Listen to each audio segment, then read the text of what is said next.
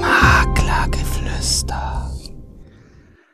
Hallo und herzlich willkommen zur zweiten Folge von Maklergeflüster. Wir waren ja das letzte Mal ganz im Süden, beziehungsweise sogar im Südosten. Und heute gehen wir ganz in den Norden, denn wir haben heute einen ganz besonderen Gast und zwar den Geschäftsführer von Missor Immobilien, Jan Mettenbrink. Hallo Jan. Hi, grüß dich Markus. Cool. Ja, wir kennen uns ja schon eine Zeit lang und ich freue mich jetzt wirklich, dass das auch bei den ersten Folgen so gut zustande gekommen ist, dass du Gast bist, weil ich weiß, du bist ja auch ein sehr, sehr viel beschäftigter Mensch. Und ja, also wir kennen uns mittlerweile schon so ein bisschen. Ähm, aber vielleicht für die Zuhörer wäre das ganz spannend, wenn du auch erzählst, wer du bist und äh, ja, was dir so einfällt über dich. Ja, okay. Kommen wir erstmal zu den persönlichen Daten. Ähm, mein Name ist Jan Mettenbrink. Ich bin 52 Jahre jung, äh, stolzer Vater eines Sohnes und inzwischen sogar stolzer Großvater eines Enkelsohnes. Ähm, ich bin wohnhaft in Buchholz in der Nordheide. Das ist so ein bisschen südlich von Hamburg, liegt südlich der Elbe, so ungefähr 20 Minuten von Hamburg entfernt. Hier haben wir auch unser Geschäft, ähm, die Firma Maison Immobilien. Die habe ich mal 1997 gegründet sind nach wie vor noch am Markt und ähm, sind direkt im Zentrum in Buchholz, ein bisschen eingekesselt zwischen Kino und städtischer Musikschule und fühlen uns hier ganz wohl und machen von, bearbeiten von hier aus den Landkreis Harburg und Teile vom Landkreis Stade. Hm, total spannend. Also es, ich muss sagen, seit wir uns kennen, habe ich mich auch zum ersten Mal mit dieser Gegend südlich von Hamburg auseinandergesetzt. Buchholz kenne ich jetzt mittlerweile auch. das, ja. ja, das war ganz schön. Das Herz der Heide sozusagen. Also von hier aus hat man wirklich den Sprung nach Hamburg sehr schnell getan, mhm. aber auch die Lüneburger Heide und die Nordheide, das geht ja komplett ineinander über. Und äh, wir sind hier ja an dem Fuße des größten Heidegebietes Europas. Hm. Spannend, also, also wunderschön auch landschaftlich. Landschaftlich schön, tolle Freizeitwerte mit viel drumherum. Den meisten wird wahrscheinlich Bisping bekannt sein durch die mhm. Schumacher Kartbahn und den Snowdome. Und aber auch so freiluftmäßig ist ja doch einiges äh, los, diverse Golfplätze und ähm, ja, wir haben mehrere kleine Parks, äh, Wild, Wildpark Schwarze Berge in Rosengarten, dann haben wir in Handstedt nochmal so einen Freizeitpark. Also wir fühlen uns hier ganz wohl und die Region hat doch viel zu bieten. Das glaube ich absolut. Und vor allem auch dieser schnelle Weg dann direkt nach Hamburg, wenn einem doch wahrscheinlich ein bisschen mehr nach Großstadt oder Metropole ist, ist wahrscheinlich auch sehr, sehr angenehm. Ja, wobei man muss tatsächlich sagen, ich persönlich bin selten in Hamburg. Also wenn ich in Hamburg bin, dann meist nur beruflich. Okay. Privat so gut wie gar nicht mehr weil wir halt alles vor Ort haben. Ne? Das passt dann, glaube ich, allein schon auch relativ gut, weil ich habe ja jetzt fünf Fragen vorbereitet. Wir machen ja. ja am Anfang immer so eine schnelle Entweder-oder-Fragerunde. Und ich glaube, die erste Frage beantwortet sich dann schon fast von selber. Und die ist nämlich lieber für dich eine Stadtwohnung oder ein Landhaus? Ja, lieber das Landhaus. Landbursche durch und durch. Ja, das glaube ich 100 Prozent. Ich habe meinen jetzt, glaube ich, auch so super rausgehört. Und irgendwie auch bei der zweiten Frage weiß ich die Antwort schon, aber das stelle ich jetzt trotzdem nochmal. Lieber Katzen oder lieber Hunde? Ja, ich bin tatsächlich der Hundemensch. Mit Katzen kann ich nicht ganz so viel anfangen, die komischerweise aber mit mir. Du hast ja auch einen Hund, gell? Soweit ich weiß. Ja, schön. Ähm, dann ist so der nächste Punkt. Ähm, lieber Theater oder lieber Kino bei dir? Schwierig. Äh, am liebsten beides. Ähm, ob des Aufwandes äh, eher Kino, weil das haben wir direkt nebenan. Hm, stimmt, passt. Und wenn du es dir jetzt aussuchen kannst, so von auf dem Land oder auch ja in der Stadt bist du ja eher selten, aber lieber Winter oder lieber Sommer? Ah, ich bin eher der, der Sommermensch. Also ich friere nicht so gerne. Schwitzen ist nicht so das Problem, aber frieren tue ich nicht so gerne. Ah, da kommt jetzt wieder die kalte, nasse Jahreszeit, gell? Genau. Hm. Wobei ich jede Jahreszeit, Jahreszeit mag. Also nur Sommer fände ich auch nicht gut. Ja, das kann ich verstehen. Ja, es ist ganz gut, dass wir in Deutschland leben mit den vier sehr facettenreichen Jahreszeiten. Ja. Ja, ja, ja, sind ja nur noch drei eigentlich, aber naja. ja, in München sind es ja sogar fünf, gell? ja. ja, wenn man so dich ansieht, dann denkt man ja, oder wenn man dich mal verfolgt, dann hat man das Gefühl, du fährst nie in den Urlaub. Aber falls es doch mal Urlaub ist, äh, fährst du dann lieber in die Berge oder lieber ins Meer? Ähm, ich fahre tatsächlich ans Meer hauptsächlich, ist aber dem geschuldet, dass meine Eltern in Spanien leben und wir unseren Urlaub dann in der Regel dort verbringen. Bin allerdings auch leidenschaftlicher Skifahrer. Also auch die Berge haben ihren Reiz. Also sehr facettenreich unterwegs. Ja. Cool. Sehr schön. Ja, dann sind wir schon durch diese Entweder-Oder-Fragerunde durch. Also jetzt, ich, mir hilft es immer sehr, dass ich mir dann tolles Bild machen kann von den Menschen, die auch hier bei mir im Podcast sind. Und ähm, jetzt komme ich tatsächlich zu den Punkten, die, die Fragen, die ich mir ausgedacht habe, die mich natürlich extrem interessieren bei dir. Und ähm, ja, so vielleicht für diesen ersten Punkt, wie lange bist du denn insgesamt schon dabei, beziehungsweise wann war denn dein erster richtiger Berührungspunkt mit der Immobilienbranche? Der erste Berührungspunkt war schon sehr früh, weil mein Großvater war Malermeister. Insofern ist mir so das Thema Immobilie so ein bisschen mit in die Wiege gelegt. Ähm, äh, beruflich hat es mich dann äh, ja so 96, 97 gepackt. Ähm, 97 habe ich dann auch gleich die Firma gegründet. Bin also immer schon jemand gewesen, der sich schnell für etwas begeistern konnte und dann auch gleich umsetzt. Mhm. Also haben dann im Frühjahr 97 haben wir die Maison Immobilien GmbH gegründet damals noch mit einem Partner zusammen. Und ähm, ja, wie es häufig so ist, Partnerschaften äh, können auch zerbrechen. Das ist bei mhm. uns dann nach einem Jahr schon der Fall gewesen. Und ähm, dann durfte ich leider nicht über losgehen und musste von vorne anfangen. Mhm. Habe mein, mein äh, Spielstein wieder auf Start gesetzt und äh, dann aus dem heimischen Keller heraus dann damals angefangen mit der Makelei. Okay, spannend.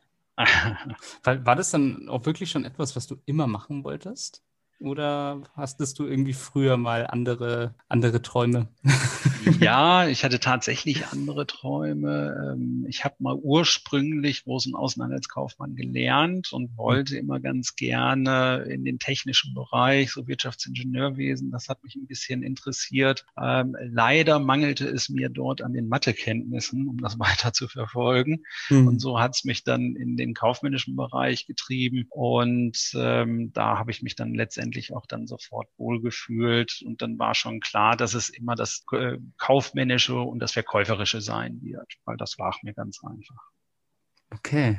Und in die Immobilienbranche, wie gesagt, außer ein Grundinteresse, da bin ich dann äh, letztendlich so ein bisschen reingestolpert. Ich war damals bei der Barclays Bank mhm. und ähm, hatte einen Freund, der ein Maklergeschäft hatte und der wollte mich immer als Geschäftsführer abwerben. und ähm, dann äh, war es dann so, dass in der Bank die Abteilung dann komplett dicht gemacht wurde. Äh, sprich, ich stand von einem Tag auf den anderen auf der Straße. Bin dann aber am Tag, als ich meine Koffer bei der Barclays Bank gepackt hatte, dann gleich zu meinem Kumpel gegangen und habe gesagt, du, ich mache zwar nicht den Geschäftsführer, aber ich gucke mir das erstmal drei Monate an und wenn das was für mich ist, dann können wir eine gemeinsame Firma machen. Naja, gesagt, getan und an dem Tag habe ich dann auch schon angefangen. Ach, und das war dann noch der Geschäftspartner, oder? Um das war der Geschäftspartner dann damals, genau. Und dann habe ich tatsächlich die ersten drei Monate, habe ich mir das angeguckt, wie funktionieren so die Systeme, die Mechanismen und ähm, habe mich da dann selber auch wiedergefunden. Und ich kam vorher aus unterschiedlichen Vertrieben, diesem Business-to-Business Business-Vertrieb, habe allerdings mhm. auch Direktvertrieb gemacht eine Zeit lang. Und in der Immobilienbranche habe ich eigentlich beides so ein bisschen wiedergefunden. Und das fand ich hochspannend, der Kontakt zu den so unterschiedlichen Leuten und Kunden, den wir hatten und auch immer noch haben. Und äh, bereichert einfach das Leben. Man lernt fast jeden Tag ein bisschen was dazu. Mhm. Und ähm, sprich, also diejenigen, die äh, so wie ich Allgemeinwissensjunkies sind, die sind hier also du super aufgehoben, weil man unglaublich viel ja mitkriegt von den Leuten. Ne? Ja. Ist ja, wenn man für die arbeitet, ist man ja sehr intim mit denen, in Anführungsstrichen, ähm, weil man ja doch sehr eng miteinander arbeitet, sich viel austauscht und dann kriegt man halt auch unglaublich viel mit. Ja. Vertrauen ist spannend und interessant. Ne? Ja, Vertrauen ist ja ein total wichtiges Thema auch. Also das kriegt man ja da auch immer mehr mit. Super. Also auch diese ganz enge Zusammenarbeit ist ja sehr, sehr wichtig. Ja. Ähm, ja, jetzt habe ich schon gehört, es gab, also zumindest von einer Situation, die sehr herausfordernd wahrscheinlich auch für dich war. Ähm, und da bezieht sich jetzt natürlich das nächste, die nächste Frage von mir darauf. Und zwar, hast du schon mal in einer von diesen schwierigen Situationen überlegt, äh, ja, alles an den Nagel zu hängen? Ja, ich war wirklich auch einmal kurz davor, ähm, mhm. allerdings nicht zu dieser Trennungsphase von meinem Geschäftspartner. Das war noch verhältnismäßig relaxed, ähm, sondern es hat mich dann zwei Jahre später ereilt. Das war 1999. Ähm, da habe ich mhm. äh, meinen letzten Umsatz im Mai gemacht und äh, ab August habe ich zwischendurch immer wieder mal den Hörer aufgenommen und geguckt, ob überhaupt noch eine Amtsleitung da ist, weil das Telefon mhm. einfach nicht mehr geklingelt hat. Und ähm, im September habe ich dann tatsächlich angefangen, mich zu bewerben. Im Oktober hatte ich dann die ersten Anstellungsverträge schon auf dem Schreibtisch vor mir liegen und habe mir aber gesagt, Mensch, vier Wochen gibst du dir noch. Mhm. So. Und dann habe ich dann tatsächlich, ich glaube am 3.11. ist es gewesen, dann den ersten Umsatz wieder geschrieben und habe bis einschließlich 30.12. habe ich das letzte Mal dann beim Notar gesessen, hatte ich glaube ich noch irgendwie ich weiß nicht, 130 oder 140.000 D-Mark waren es damals noch, an Cottage-Umsatz gemacht konnte meine Konten alle wieder ausgleichen und habe dann gesagt, so, Blick nach vorne und jetzt mit einer Strategie, dass dir dieses Leid aus diesem Jahr nicht nochmal passiert. Also stand schon richtig auf Messerschneide. Das ist ja Wahnsinn. Ja, ja, ja. Also da war ich wirklich kurz davor, äh, ja, die Brocken hinzuschmeißen. Und aber wie das so ist, so eine Firma ist ja wie ein eigenes Kind. Mhm. Und ähm, da kämpft man halt bis zum Schluss drum. Und ähm, ja, war aber schon auch so, dass dass ich äh, in dem Moment richtig ins Risiko gegangen bin. Aber ich habe halt so ein bisschen auch dran geglaubt, dass es noch funktioniert. Mhm. Bisschen Glück vielleicht auch gewesen, aber letztendlich habe ich dann ja recht bekommen. das stimmt. Ja, ich bin noch da. auf alle Fälle. Zum Glück und, und es ist ja, es ist ja eigentlich immer relativ gut, wenn man sowas auch mal hört, weil ich glaube, von außen wirkt alles immer, als wäre es immer super erfolgreich gewesen und als wäre das so ein gerader Weg zum Erfolg und das wäre nie ein Auf und Ab. Nein, gerade geht, gibt es, glaube ich, nicht. Das ist mhm. äh, irgendwo hat man immer Dellen drin und ähm, die, die ereilen auch hinterher einen immer wieder. Das ist äh, ich habe so gelernt, dass immer, wenn wir einen richtigen Sprung gemacht haben, sei es von der Expansion her oder ähnlichem, dann haben wir danach immer eine Delle gekriegt und ähm, weil die Mechanismen einfach mit mitwachsen müssen. Und manche Dinge muss man einfach auch erst lernen, ähm, wie damit umzugehen ist. Und ähm, wir sind dann mal sehr schnell gewachsen und waren dann plötzlich ein Haufen von 18 Leuten damals.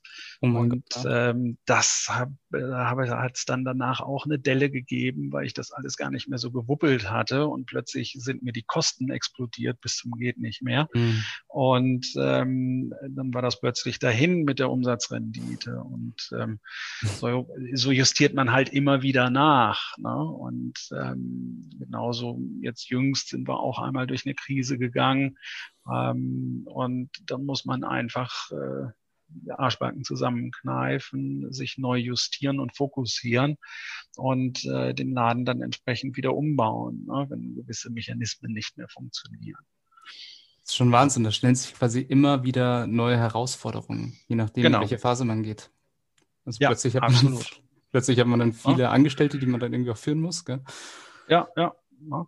Also das ist, das, das sind so die einen Dinge, dann Sachen, die plötzlich von, also man hat so die hausgemachten Dinge, die Fehler, die man einfach macht. Leider ist es so, beim Selbstständigen kostet ein Fehler immer Geld. Mhm. Und ähm, dann, das ist mir natürlich auch passiert. Ich habe mal ein Franchise-System versucht zu initiieren oder habe es auch getan. Mhm. Ähm, das ist auch super angelaufen, äh, habe dann aber nicht die Traute gehabt, mich darauf zu konzentrieren. Dann hat es hinterher Einfluss von außen gegeben und das ganze System ist dann zusammengebröckelt. Und ähm, dann muss man halt auch wieder hergehen, back to the roots und muss sich wieder äh, auf seine Stärken besinnen und äh, das lokale Geschäft dann wieder machen. Hm, wenn ich das, das jetzt dann auch mal fragen darf, das würde mich auch sehr interessieren Bereust du diese Schritte, dass du das versucht hast? Oder würdest du sagen, es ist hm. ein Fehler, der, ja, den ich aber, wenn ich was Neues ausprobiere, immer wieder machen würde? Nein, also ich bin grundsätzlich experimenteller Typ. Also ich mhm. mag gerne einfach Sachen ausprobieren. Ähm, manches funktioniert hervorragend, manches funktioniert dann halt nicht so gut. Ich glaube, ähm, oder die Lehre, die ich jetzt aus dem letzten Scheitern in Anführungsstrichen ziehen kann, ist, dass man, wenn man etwas macht, muss man es ganz konsequent machen. Ist mhm. eigentlich wie beim Vertrieb auch. Wenn ich etwas mache, muss ich es konsequent machen. Kann es nicht nur halbherzig machen, dann wird das einfach nichts. Und das ist so ein bisschen ähm, der Krux gewesen. Ich wollte die Makelei nicht wirklich aufgeben, wollte mich aus Risikogründen aber auch nicht komplett auf das Franchise konzentrieren und ähm, ja und habe es dann letztendlich versucht, ähm, ich sag mal, dass wir rein aus uns selbst heraus wachsen, was dann allerdings hinterher zum Bumerang geworden ist, weil wenn man nur so ein kleines Konstrukt hat und da fallen dann ein, zwei Steinchen um, dann fallen die anderen halt mit. Und äh, da ist dann nicht mehr viel, wo ich dann stoppen kann und dann eingreifen kann. Und das ist mir dann halt passiert. Hm. Und insofern habe ich dann hinterher gesagt, gut, dann äh, lasse ich das mit dem Filialisieren und konzentriere mich jetzt erstmal auf mein Basisgeschäft und äh, das auch mit aller Kraft. Boah, also erstmal vielen Dank auch dafür, deine Offenheit. Ich finde das wirklich super und ich glaube, das hilft. Das hilft auch vielen äh, Menschen, die halt immer nur denken, okay, ja, ich sehe das von außen, das wirkt alles ja. immer so geradlinig. Ähm, jetzt, jetzt haben wir sehr viel auch darüber gesprochen, was mal nicht so gut gelaufen ist. Aber wenn man das jetzt wirklich von außen sieht und wenn man dich beobachtet, dann ist es ja wahnsinnig erfolgreich. Und da ist es sicherlich auch für viele spannend, jetzt zu wissen, was, woran du so diesen Faktor siehst oder gerne auch die Faktoren, äh, dass es so gut läuft bei dir? Ja, ein Faktor ist mit Sicherheit der Faktor Mensch. Ähm, das heißt, das Ganze steht und fällt natürlich immer mit den Mitarbeitern, mit den Personen, die dort agieren. Und ähm, da habe ich dann zumindest in den letzten drei Jahren sehr glückliches Händchen gehabt, dass das alles gut funktioniert. Mhm. Ähm, der zweite Punkt ist natürlich dieses was einfach in meiner Natur ist, dieses nicht aufgeben können oder wollen. Mhm. Und ähm, einfach weitermachen und dann auch äh, mal dieses Fokussieren auf, auf, auf die Basistätigkeiten, ähm, um dann äh, das Ganze erfolgreich zu machen. Und ich denke, das ist ein ganz großer Faktor plus der Faktor Innovation. Ähm, ich habe eben schon gesagt, bin eh sehr experimentell unterwegs und mhm. probiere mhm. viele Sachen einfach aus. Das heißt, äh, Einflüsse, die dann von außen, von außerhalb dann auch mal da sind, äh, die probiere ich einfach aus und teste sie und ähm, mache das dann auch eine Zeit lang recht konsequent. Und wenn das dann gut funktioniert, dann wird es implementiert und äh, wenn es halt nicht so gut funktioniert, dann wird es ad acta gelegt. Mhm. Ne? Okay. Und so wird man dann halt immer besser, hat immer so einen kleinen Vorsprung vor den anderen vielleicht. Ne? Und kann durch dieses Ausprobieren auch selektieren. Das ist sehr spannend. Ja. Also, also Team äh, habe ich jetzt so gesehen, wirklich auch diese, ja. die Menschen im Team, ähm, dieses Nicht-Aufgeben ja. auf dem Weg einfach auch mal aushalten, wenn es sein muss. Äh, Fokus finde ich sehr spannend, weil das hat, du hast das ja auch noch nicht gehört, weil äh, zur nee. jetzigen Zeit die Folge noch nicht rausgekommen ist, aber das hat ähm, der Sandro in der ersten Folge auch gesagt, äh, ja. dass Fokus für ihn ganz, ganz wichtig ist. Ja. Und dann noch so diese Offenheit für neue Dinge und, und Innovation. Ja, ähm, also ist, ist äh, also für mich ist es halt was ganz Wichtiges, ähm, weil das das Ganze auch sehr kreativ macht.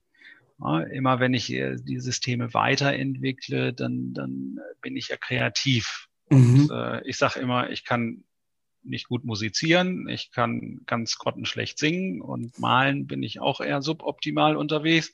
Und ähm, das ist dann meine Art der Kreativität, ähm, halt neue Mechanismen zu finden, zu implementieren, daraus Prozesse zu machen und die in den laufenden Betrieb mit einzugliedern.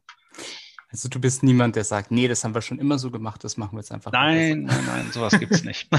das finde ich sehr gut. Das, sehr das Einzige, wo ich vielleicht mal sage, ähm, da beziehe ich mich auf die Erfahrung aus der Vergangenheit, was früher nicht funktioniert hat, das, dafür muss ich heute nicht auch noch Geld verbrennen. Ne? Ja, das. Also gewissen Wert spielt Erfahrung ja. ja dann doch irgendwie, oder? Ja. Super. Ähm, Jetzt haben wir ja am Anfang schon ein bisschen darüber gesprochen, dass du, dass dir die Natur gefällt. Und äh, eine Frage hast du jetzt vorweggenommen, aber vielleicht fällt dir noch was ein. Und zwar ähm, so an deiner Umgebung. So, du bist ja so am Süden von Hamburg, ähm, in Buchholz. Und was gefällt dir so jetzt an deiner Region am besten? Ja, also ich als ich her, ich bin ja ein Importierter. Ich komme ursprünglich gebürtig aus Ostwestfalen. Mhm. Äh, gezogen hat es mich eigentlich immer in den Süden. So meine Traum, Traumstädte waren immer Nürnberg, Rosenheim oder München. Äh, mhm. Äh, da wollte ich immer hin. Das war so mein Jugendgedanke. Äh, gelandet. Ja, genau. Und ähm, gelandet bin ich dann im Norden, also völlig konträr. Und äh, ich bin dann tatsächlich ganz bewusst nach Buchholz gezogen. Ähm, wenn man von außerhalb kommt, hat man einfach äh, einen anderen Blick vielleicht auch so ein bisschen auf die Region. Ähm, wichtig ist dann äh, die Infrastruktur, die da ist. Äh, jetzt nicht nur was den Verkehr angeht, sondern auch die soziale Infrastruktur. Äh, gibt es Schulen, gibt es Kindergärten? Ähm, wie ist die soziale Struktur allgemein in der Region? Und das ist etwas, was hier zum Beispiel ganz toll ist. Ähm, es gibt kaum Arbeitslosigkeit. Äh, wir sind ja ursprünglich mal Trabantenstadt für Hamburg gewesen. Das heißt, mhm. viele, die rausziehen zum Arbeiten oder morgens dann pendeln zur Arbeit. Ähm, das Land drumherum habe ich dann tatsächlich erst auf den zweiten Blick ein bisschen kennen und schätzen gelernt. Diese ganzen Heidelandschaften, äh, mhm. dass man hier wirklich stundenlang marschieren kann, ohne eine Menschenseele zu sehen, ähm, ist einfach ganz fantastisch. Und auch das nähere Umfeld ähm, mit äh, dem Maritim, mit der Elbe, mit der Ostsee, der Nordsee. Alles ist recht schnell und einfach innerhalb von eineinhalb Stunden zu erreichen. Mm, ja, also es, also es klingt traumhaft, kann ich so sagen. Ist also, es? Glaub, also, also, mein, mein einziger Ausflug in, äh, in den Norden war, glaube ich, nur einmal nach Hamburg. Ich habe da ganz, was, was ist, denkst du, habe ich gemacht, als ich nach Hamburg gegangen bin? Was macht Naja, die Reeperbahn natürlich. Ne? Einmal rauf und runter marschieren. Fast. Aber das, ich glaube, der nächste typisch touristische Spot ist, ich habe mir König der Löwen im Musical angeschaut. Ah, okay. Oder das Musical anschauen. Ja, das sind dann die anderen Sachen. ja. Also ich glaube, das ist so, das höre ich tatsächlich auch von den meisten Leuten, die nach Hamburg gefahren sind. Das habe ich gemacht. Genau. Ja, ja. Also habe ich auch als erstes gemacht. Ne? Einmal die Reeperbahn musste man mal tun. Mhm. Ähm, übrigens als Tipp für alle, die äh, mal nach Hamburg kommen, man sollte das nicht mittags machen und um Gottes Willen nicht im Anzug. ähm, das weckt Begehrlichkeiten. und ähm, ja, und ähm, dann gibt es natürlich mit der Hafen City inzwischen natürlich tolle Hotspots auch in Hamburg, die man äh, Planken und Blumen etc., die man sich äh, durchaus anschauen kann. Stimmt. Mittlerweile inspirierst du ja relativ viele Menschen, weil du hilfst ja auch äh, vielen verschiedenen Maklern. Ja. Und ja. Äh, deswegen für mich auch die nächste Frage ganz spannend. Gab es denn mal jemanden oder gibt es vielleicht immer noch jemanden, der dich inspiriert hat? Also jetzt egal, ob äh, privat oder beruflich.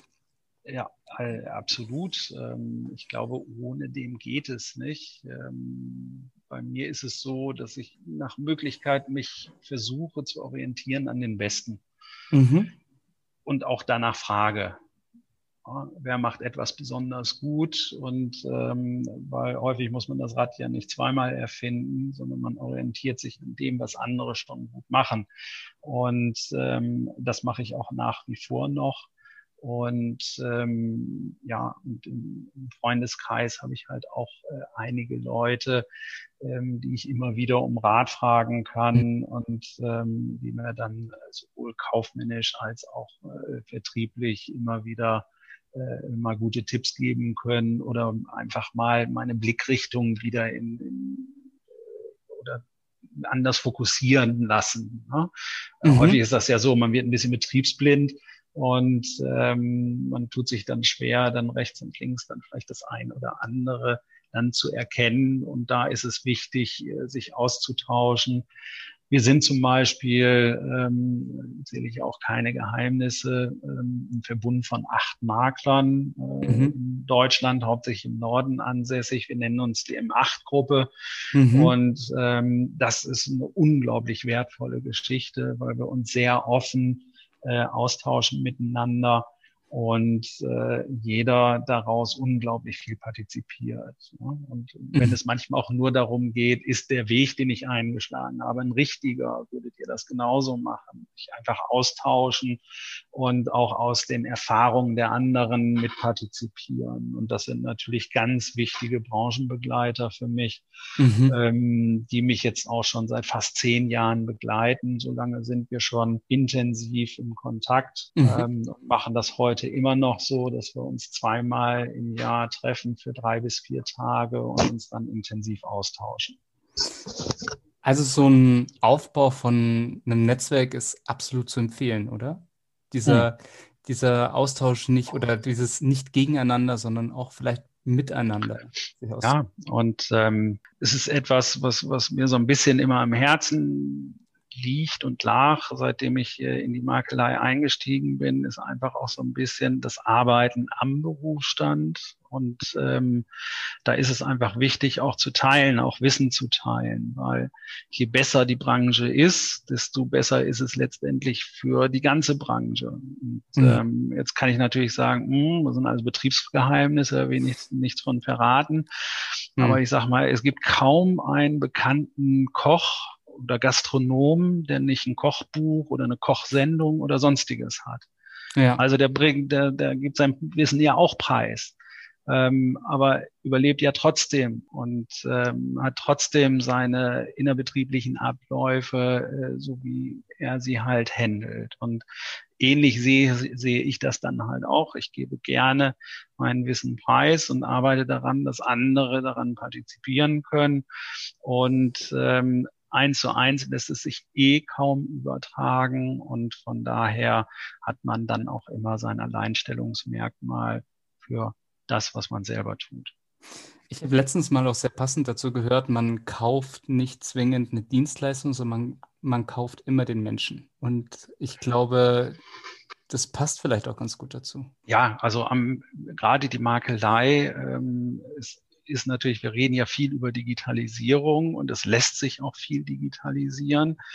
Aber ganz am Ende der Kette ist es doch immer ein Geschäft zwischen Menschen, was zustande kommt. Und ähm, am Ende muss ich doch immer in einer gewissen Weise den Kunden, den Interessenten an die Hand nehmen und bis zum Abschluss führen. Und ähm, das ist auch das, was, was verlangt wird.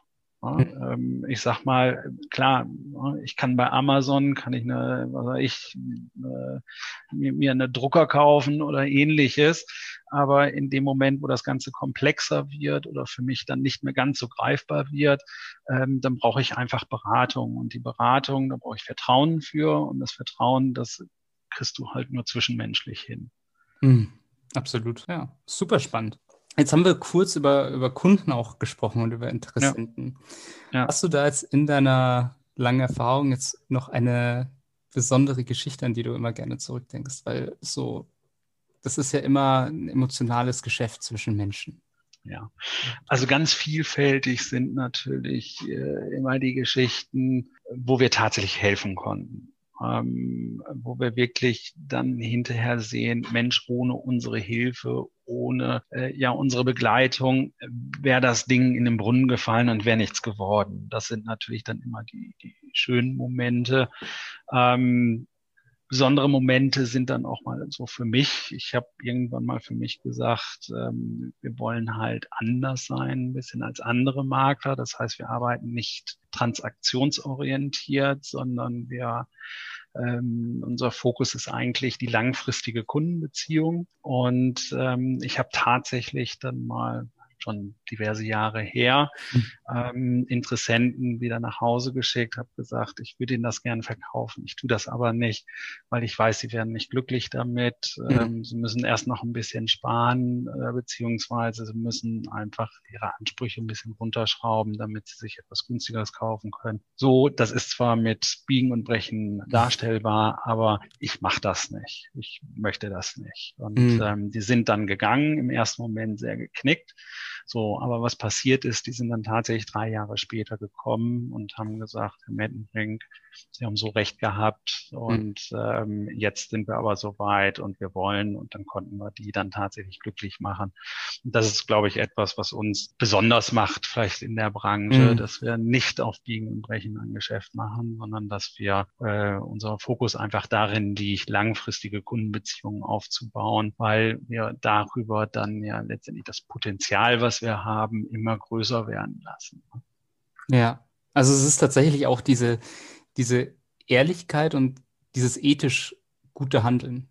Würdest du das auch jedem empfehlen in der Branche, dass man sagt, okay, ich es ist ähm, manchmal schmerzhaft. Das mhm. ist, äh, das ist tatsächlich so. Ne? Wenn ich den Umsatz brauche und ähm, weil es mir selber gerade nicht gut geht, ist das mhm. natürlich äh, ein Bereich, der schmerzhaft ist. Aber auf der anderen Seite ist es, wie gesagt, auch eine ethische Geschichte. Mhm. Und ähm, aus ethischer Sicht würde ich das immer empfehlen, da äh, sich selber treu zu bleiben. Mhm ne, und seinen eigenen ethischen Ansprüchen. Aber die sind halt bei jedem auch unterschiedlich. Also ich will Klar. das auch nicht verwerflich, wenn ich hm.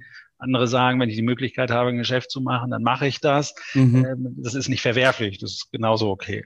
Ja. Ja, aber entspricht halt nicht meinem Bild jetzt. Ja, aber ich muss sagen, das finde ich sehr, sehr schön. Denkst du, das macht Maison Immobilien auch besonders, dass ihr tatsächlich so denkt, dass ihr in diese Richtung geht? Das denke ich schon. Ich meine, wir sind jetzt seit 23 Jahren am Markt und dafür kennt man uns für die Fairness, für den offenen Umgang miteinander. Und ähm, das ist auch etwas, was ich bei den Mitarbeitern so ähm, einbläue, dass das mhm halt, das sind unsere ethischen äh, Grundsätze, die wir einfach haben. Und ähm, ja, ich sag mal, 80 Prozent, 90 Prozent unseres Geschäftes äh, generieren wir aus Wiederverkäufern. Ähm, ich glaube, das spricht dann für sich. Ja, Absolut, weil dadurch kommen die Leute eher zurück und dadurch bleibt man, glaube ich, ja. auch im Kopf, wenn man so genau. etwas macht. Wenn man nicht dem schnellen Ergebnis hinterherläuft, sondern sagt, ja. okay, ich äh, denke vielleicht auch mal mit und ich empfehle auch mal was, was jetzt vielleicht nicht zu meinem Besten ist, persönlich, ja. sondern eher für den Kunden. Ähm, ja, schön. Wenn wir jetzt mal so ein bisschen in die Zukunft schauen. Ich meine, momentan ist ja eine Phase von großen Umbrüchen. Ich glaube, wir wissen alle nicht, was das nächste Jahr mit sich bringt. Ähm, wie denkst du, also, und es gab ja auch wahnsinnig viele Vermutungen, wie es sich auf die Immobilienbranche auswirkt. Was denkst du denn so als sehr erfahrener Mensch in der Immobilienbranche? Ja, also seit 97 hat es diverse Phasen schon gegeben äh, der Immobilienbranche, von der Immobilienschwemme über einen, äh, über einen Verkäufermarkt. Also ich habe die unterschiedlichen Sachen ähm, schon erlebt. Ähm, Überleben tut man zu jeder Zeit. Das kann ich auch sagen, ob wir jetzt einen Immobilienschwemmer haben und tatsächlich Immobilien verkaufen müssen oder so wie es jetzt ist, wo ähm, wir eigentlich eher im Gegenteil, wir haben Probleme, Folgeaufträge oder Aufträge zu bekommen, die wir dann verteilen können, weil verkaufen braucht man heute eine Immobilie ja fast nicht mehr. Hm. Und ähm, es ist aber alles, ja, äh, sind immer nur Vermutungen. Also ich glaube, die Immobilienbranche ist schon immer etwas verzögert gewesen, äh, wenn es äh, um Rezession etc. ging. Das hat immer mit einem zeitlichen Versatz stattgefunden. Hm. Ist so ein bisschen natürlich dem geschuldet. Äh, wir sprechen ja auch immer vom Betongold, dass wenn es eine Rezession gibt, dass dann erstmal das Kapital in die Immobilie fließt. Hm. So, aber ich glaube, dass auch die Situation, die Corona, die wirtschaftlichen Auswirkungen, ähm, die wir noch haben werden, die werden noch kommen. Ähm, hm. Im Moment wird vieles künstlich am Leben gehalten über Förderungen etc. Ähm, aber ich denke, dass irgendwann wird es Auswirkungen haben. Ich sag mal, wenn ein gewisser Prozentsatz der Bevölkerung in Kurzarbeit ist, dann ist es klar, dass davon ein gewisser Prozentsatz dann auch ähm, womöglich in Schwierigkeiten kommt, eine Hypotheken weiter zu bezahlen. Hm. Also ich glaube, dass es irgendwann ein, ein Impact geben wird. Ob der im nächsten Jahr kommt, ob der im übernächsten Jahr kommt oder ob das noch drei Jahre dauert, das vermag ich nicht zu sagen. Aber äh, von der Logik her würde ich sagen, wird es irgendwann Auswirkungen auch auf die Immobilienbranche haben. Ja, das ja. absolut. Ich gehe nicht davon aus, dass es jetzt äh, so einen riesen Knalleffekt gibt, weil dagegen spricht ganz einfach, dass die Marktsituation ist, wie sie ist. Wir haben zu wenig Wohnraum und können zu wenig Wohnraum zur Verfügung stellen. Ähm, das heißt, das Gut Immobilie und Wohnen bleibt knapp, ähm, egal ob wir jetzt Leute haben, die zurzeit ihre Hypotheken nicht zahlen können oder nicht. Also ja aber einen gewissen Effekt wird es auf jeden Fall haben. Ja, die, die, Stabilität ist ja immer schön. Im Wohnen muss man immer irgendwie. äh, ja, gewohnt wird immer. Ne? Ich sage immer, es gibt so zwei Dinge, die immer funktionieren. Das ist das Wohnen und das Sterben. Ne? so böse es klingt. Ja, ja. ja. Und ähm, so insofern wird es immer Leute geben, die Wohnungen suchen und es wird auch immer Leute geben, die Wohnungen verkaufen oder Wohnraum verkaufen. Mhm. Und ähm, so, man muss halt gucken, wie groß ist der Kuchen und wie viel kriege ich vom Kuchen ab. Ja. Das absolut. ist so die große Challenge, die wir im Moment haben. Wenn ich mir vorstelle, ich bin, komme mal aus einer Situation, da habe ich alleine als Alleinkämpfer, als Einzelkämpfer über 200 Immobilien im Bestand gehabt. Mhm. Schier also. unglaublich. Ne? Und ähm, heute sind Irre. wir froh, wenn wir zweistellig sind ne, vom Immobilienbestand. ja, Wahnsinn. Aber wie sich da die Zeit auch verändert, gell? Ja, ja, absolut. Mensch, heute habe ich einen Haufen gelernt, Jan, und ich hoffe, jeder, der das hört, äh, auch konnte einiges mitnehmen. Hoffe, ich konnte ein bisschen dazu beitragen. Ja. Vielen, vielen lieben Dank, dass du bei uns zu Gast warst. Ähm, ja, Willst du vielleicht noch irgendwas sagen? Also, falls du noch sehr gerne. Äh, ja, natürlich an alle, egal wie schwer es ist. Ne? Nicht den Kopf hängen lassen. Manchmal muss man einfach durch schwere Zeiten durch. Und auch ein Tipp für die, die Angst haben vor dem Bestellerprinzip. Das ist nichts Schlimmes. Ähm, das funktioniert. Ähm, das hat in der Vergangenheit funktioniert, wird auch in Zukunft funktionieren. Und die, die es noch nicht machen, lasst euch drauf ein. Und was ganz wichtig ist, ähm, als Tipp in die Makelei. Es gibt im ersten Moment gibt es ein kleines Cashflow-Loch und das dauert so circa vier bis sechs Monate an. Danach hat sich das dann wieder legalisiert und dann geht das ganz normal weiter. Also habe keine Angst davor. Ähm, wer das, äh, dieses Liquiditätsloch überbrücken will, der sollte sich zur Not eventuell an eine Factoring-Gesellschaft wenden ähm, damit die Rechnungen, die dann gestellt werden, äh, dann quasi verkauft werden können. Ne? Dann mhm. habe ich dieses Liquiditätsloch nicht. Ja, spannend. Ja. Wenn, das als großer Tipp in die Allgemeinheit. Ja, also ich glaube, das ist auch super spannend. Wenn man jetzt ähm, dich erreichen will, dann zum ja. einen bist du ja auf Instagram, da ist dein Kanal Maison Immobilien Buchholz zusammengeschrieben. Genau, genau. Und äh, online natürlich hast du auch eine Website www.maison-immobilien.de und ich genau. glaube, die E-Mail-Adresse wäre info@maison-immobilien.de. Genau. Ich hoffe, das habe ich das richtig. Das sind genau die, die Kontakte, wie man mich erreichen kann.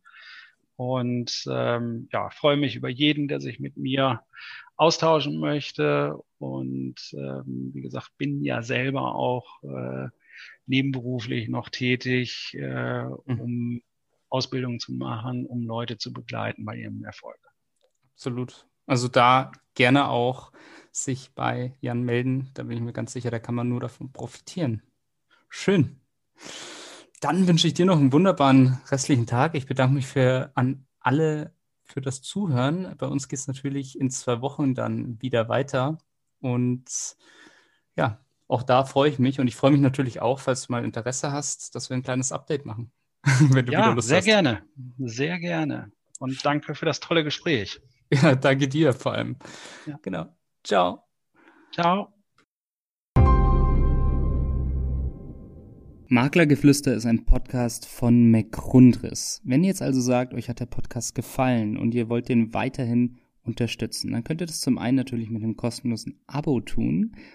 Zum anderen könnt ihr das aber auch machen, indem ihr eins von den tollen Produkten von McGrundriss kauft. Wenn ihr jetzt also sagt, ihr braucht gerade für eine Immobilie einen Grundriss oder ihr braucht eine 360-Grad-Tour oder ihr braucht eine Innenvisualisierung oder eine Außenvisualisierung, dann geht jetzt doch einfach mal auf mcgrundriss.de, schaut euch mal um, was es da so für Produkte gibt und vielleicht findet ihr ja das Richtige für euch. Viel Spaß dabei.